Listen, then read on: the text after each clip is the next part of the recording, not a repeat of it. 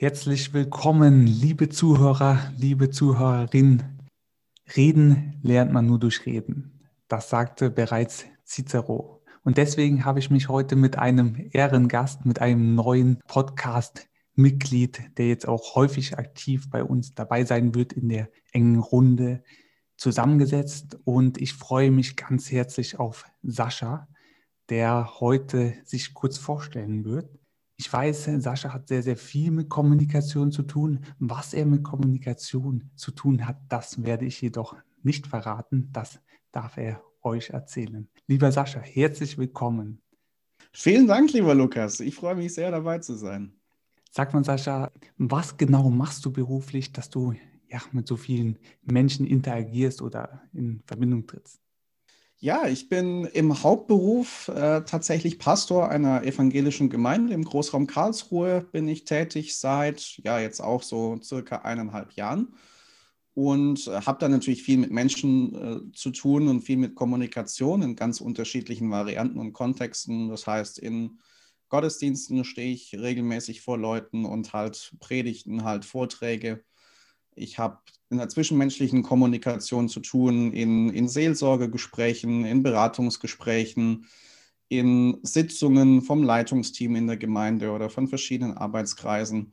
Also da, da ist das Kommunikationsfeld ganz äh, vielschichtig und vielfältig was eine gewisse Herausforderung ist, was es aber auch sehr schön und sehr abwechslungsreich macht. Und ja, und dann bin ich darüber hinaus ja noch ähm, auch Teil des Redefabrik-Teams und habe da selber viel lernen dürfen durch die Redefabrik und ähm, freue mich auch gewisse Impulse dann auch hier auf diesem Weg äh, mit, mit anderen Leuten noch teilen zu dürfen.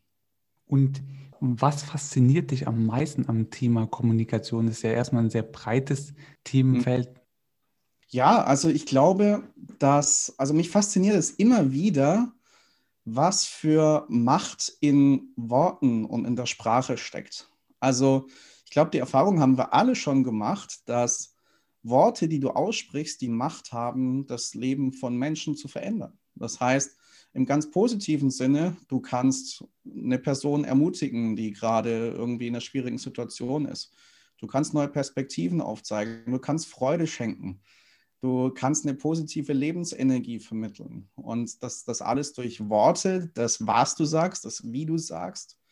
Und gleichzeitig kannst du ähm, natürlich auch das Ganze zum, zum Schlechten nutzen, wenn du verletzende Worte wählst, Worte, die eher niederdrücken, die, die frustrieren, die enttäuschen und so weiter. Und es ist für mich eine große Faszination, was für Kraft in der Kommunikation, in unserer Wortwahl drinsteckt. Und damit auch eine große Verantwortung und gleichzeitig auch eine große Chance, wenn ich mir anschaue, okay, wir reden so circa 10.000 Worte am Tag mal als Mittel. Mhm.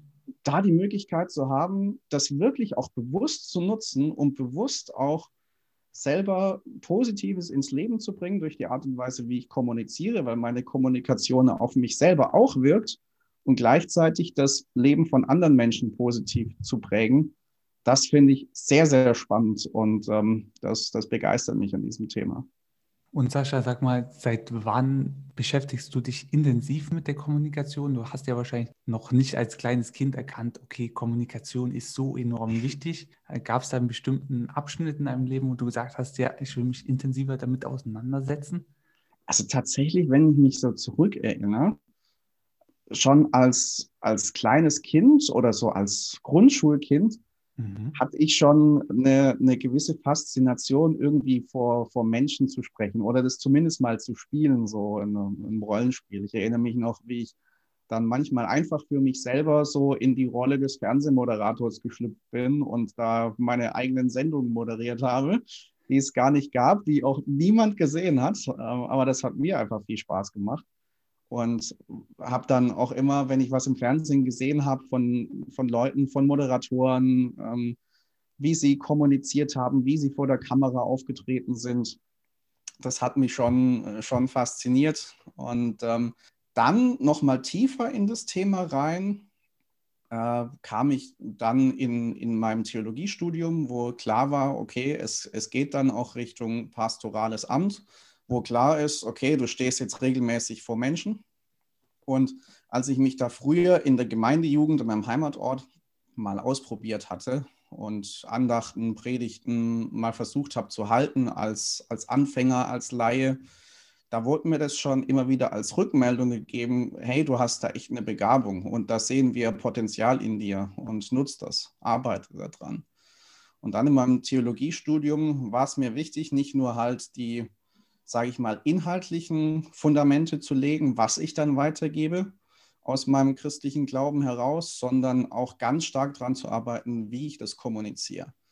Und ich habe es da besonders geliebt, einfach auch Predigten anzuhören, Vorträge anzuhören von, von Leuten, von Speakern, die mich da auch positiv ähm, begeistert haben, positiv beeindruckt haben und da davon zu lernen.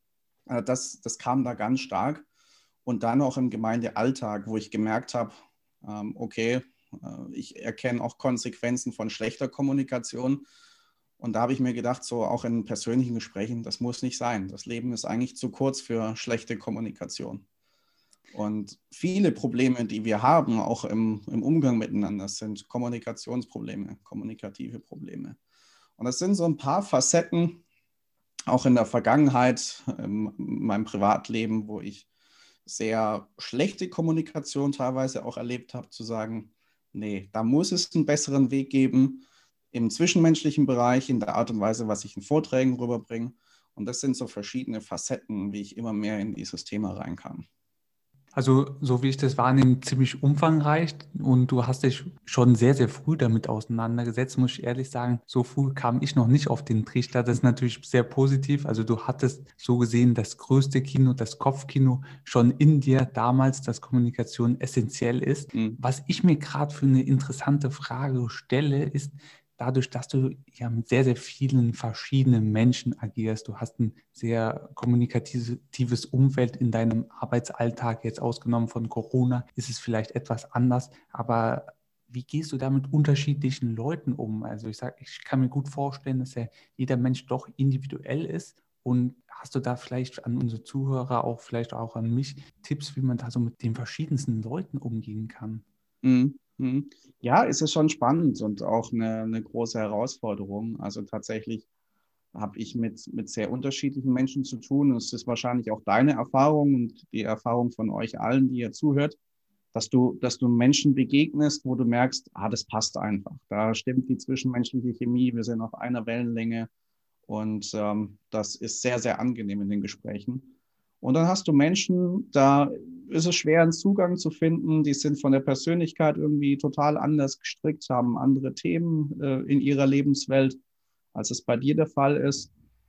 Und klar, das ist, das ist schon eine Herausforderung, die, die ich auch ähm, erfahren habe. Und ähm, so ein paar Punkte, die mir da geholfen haben, ist zum einen erstmal zu suchen, auch im persönlichen Gespräch, ähm, wo sind vielleicht auch Gemeinsamkeiten mit der Person? Also das war immer mal wieder eine interessante Erfahrung, wo ich gedacht habe, zunächst mal aus dem ersten Eindruck, ey, wir sind so unterschiedlich, wir passen gar nicht zueinander, wir haben so verschiedene Themen, so verschiedene Ansichten, ähm, da, das kann eigentlich nichts werden, da auf einen gemeinsamen Nenner zu kommen. Und da trotzdem zu, sich zu interessieren und zu überlegen, okay, wo haben wir denn vielleicht Gemeinsamkeiten? Und die zu, die zu sehen und sich dann auch da auf, mit einer Person ähm, verbinden zu können. Und gleichzeitig in der Verschiedenheit, ähm, wenn ich diese Gemeinsamkeiten dann trotz allem Suchen nicht unbedingt erkenne, habe ich dann für mich auch so rausgenommen, okay, ich nehme diese Verschiedenheit, die ich erkenne, zu mir jetzt auch mal zum Anlass für, für eine gewisse Neugier, wo ich sage, hm, das ist interessant die Person hat vielleicht ganz andere Ansichten. Wie, wie kommt sie denn dazu? Und ähm, da mal hineinzufragen, ey, das ist eine spannende Ansicht. Tatsächlich habe ich die bisher nicht. Aber ich, ich, ich würde gern verstehen, wie du dahin kommst. Erzähl mir doch mal, wie, wie kam es dahin? Wie, wie bist du zu dieser Ansicht gekommen, zu dieser Meinung gekommen? Und das, ist, das kann so spannend werden, wo du trotz den verschiedenen Themen vielleicht weit auseinander liegst und das auch bleibst, und trotzdem dich verbinden kannst und auf eine spannende Reise einladen, einlassen kannst. Und ich bin überzeugt, dass auch wenn ein Mensch ganz anders ist als du, wenn du es wirklich willst, kannst du von jedem Menschen lernen. Du musst nur offen sein dafür und offen sein, dich auf neue Perspektiven auch einzulassen. Und das kann sehr bereichernd sein. Aber da ist, glaube ich, dieses grundsätzliche Mindset ganz wichtig, zu sagen, nicht zu sagen, ach nee, der ist so anders, von dem will ich nicht lernen, von dem kann ich nicht lernen, bleibt mir weg. Sondern mhm. eine grundsätzliche Offenheit mitzubringen, ey, cool, der ist total anders als ich. Jetzt nehme ich die Verschiedenheit nicht, um mich davon wegtreiben lassen, zu lassen von der Person, sondern viel mehr zu ihr hinzugehen und zu sagen, hey, hilf mir doch mal zu verstehen, wie es zu dem und dem Punkt bei dir kam in deinem Leben. Und dann glaube ich, dass das sehr, sehr bereichernd sein kann und habe das auch schon in, in einzelnen Begegnungen so erfahren. Wären so meine Impulse. Wie ist es bei dir, Lukas? Du hast ja sicherlich auch schon mit, mit verschiedenen Menschen zu tun gehabt. Da waren auf jeden Fall sehr, sehr viele wertvolle Impulse dabei. Was ich noch hinzufügen kann, ist auf jeden Fall, es kommt immer darauf an, auch wie der Sprechanteil ist. Normalerweise mhm. reden wir sehr, sehr gerne und sehr, sehr viel, gerade wenn wir auch längere Zeit mal innegehalten hatten aber sich dann auch einfach zurückzunehmen und den anderen mal ein bisschen mehr reden zu lassen. Ich denke, das bringt immer relativ viel, um ja, eine Verbindung herzustellen und auch zu wissen, okay, wo sind die Gemeinsamkeiten? Weil man sagt ja auch, wer fragt, der führt. Das heißt, wenn man einen geringeren Sprech- oder Redeanteil hat, kann man mehr die Fragen stellen und das Gespräch dann eher vielleicht in eine harmonische Richtung lenken, wenn man das mag. Das würde ich jetzt noch dazu ja. ergänzen die Punkte, die du genannt hast, stimme ich vollkommen überein. Was ich mir jetzt auch gerade noch in dem Zusammenhang dann gefragt habe, ist, du stehst ja dann doch recht vorne oben oder vor den Leuten, vor mehreren Leuten, wenn du eine Predigt hältst. Und ja, du musst ja doch recht oft freisprechen. Also man mhm. liest ja auch mal Texte, aber das Freisprechen, das kommt definitiv in deiner Branche nicht zu kurz. Mhm. Und Hast du da ein paar Tipps? Also wenn ich jetzt beispielsweise freier sprechen möchte, ist das alles nur Erfahrung, Übung oder kannst du da gerne mal ein bisschen aus dem Nähkästchen plaudern? Wie, wie war es vielleicht früher, wie ist es jetzt und vielleicht einen Tipp an uns raushauen? Mhm. Ja, sehr gerne. Ja, ich, ich kann zu dem Thema noch dazu sagen, dass ich quasi auch in dieses Thema freies Reden in gewisser Weise hineingezwungen wurde, weil ich äh, von, von Geburt an eine sehr starke Seheinschränkung habe. Also bei mir ist das Sehvermögen auf dem rechten Auge bei lediglich 8%, auf dem linken Auge sehe ich gar nichts. Mhm. Und von daher musste ich mir schon in der Schule halt gewisse Techniken aneignen, wie ich Referate halten kann und gleichzeitig ja nirgendwo auf Karteikarten irgendwas ablesen kann. Das ging nicht. Also da hätte ich mir die Lupe direkt vor das Gesicht halten müssen. Das sieht im Vortrag halt nicht so gut aus und äh, wirkt auch eher suboptimal. Und von daher war es für mich relativ früh die Frage, okay, welche Techniken kannst du dir aneignen, um frei zu reden? Komme ich gleich noch dazu. Was ich in der Wirkung gemerkt habe, als ich das mal etabliert hatte und heute eigentlich alle Vorträge, die ich halte, total frei mache. Es ist eine unfassbar positive Wirkung, wenn du vor Publikum stehst und die ganze Zeit bei deinen Zuhörern sein kannst. Dass du wirklich auch dann nochmal ein höheres Maß an, an Glaubwürdigkeit bei, bei den Hörern erzielst. Weil Du musst nirgendwo was ablesen, wo die Leute sich dann fragen, okay, liest er das nur oder glaubt er das wirklich auch? Ja. Sondern du kannst es in einer ganz anderen Weise verkörpern, was du sagst. Und ähm, das, das macht definitiv Eindruck. Wie bin ich dahin gekommen? Nun, ich habe angefangen tatsächlich in der Schulzeit bei den Referaten meine Referate komplett zu skripten. Das heißt, Satz für Satz, Wort für Wort auszuformulieren und damals noch sehr stark auswendig lernen. Also wirklich ganz stur am Text entlang. Und das war sehr, sehr mühsam, war ein extrem hoher Aufwand und ähm, hatte dann auch nicht so die Lebendigkeit, weil ich halt immer an diesen Sätzen, an diesen Formulierungen ganz starr hing. Mhm. Und dann habe ich mir überlegt, okay, wie kann ich da ein bisschen rauskommen und ähm, da ein bisschen sicherer werden? Weil für die erste Zeit, wenn ich wirklich freies Reden auch lernen will, kann das ein Weg sein. Ich würde aber dann eher einen anderen Weg empfehlen. Und ähm, ich habe dann angefangen, eine Übung zu machen, die mir erstmal gar nicht gefallen hat, weil es ein Schritt aus meiner Komfortzone raus war. Äh, ich saß da mit anderen Leuten zusammen und wir haben uns gegenseitig Stichworte zugeworfen, worüber wir hm. dann mal 30 Sekunden oder eine Minute oder zwei Minuten reden mussten, so Stehgreifreden mäßig. Kenn ich, ja. Und ähm, das war natürlich eine enorme Herausforderung. So, du kriegst jetzt ein Stichwort und hast nicht lange Zeit, dir irgendwas zurechtzulegen oder vorzubereiten. Du lernst in gewisser Weise zu, zu improvisieren, du lernst es frei zu reden und das in einer, in einer guten Weise. Und du lernst dir, ohne dass du es aufschreibst, auch gewisse Strukturen im Kopf direkt machen zu können, an denen du dich dann entlanghangeln kannst. Und dann bin ich in Kombination, wenn ich jetzt Vorträge gehalten habe, dazu übergegangen, das zu kombinieren mit einem Stichwortkonzept. Das heißt, ich habe meine Vorträge nicht mehr eins zu eins geskriptet, sondern ich habe Stichworte gemacht. Ich habe eine Gliederung geschrieben, meine Hauptpunkte, äh, was ich vielleicht auch für Beispiele habe. Und ähm, die Struktur, die hatte ich im Kopf, die paar wenigen Stichworte.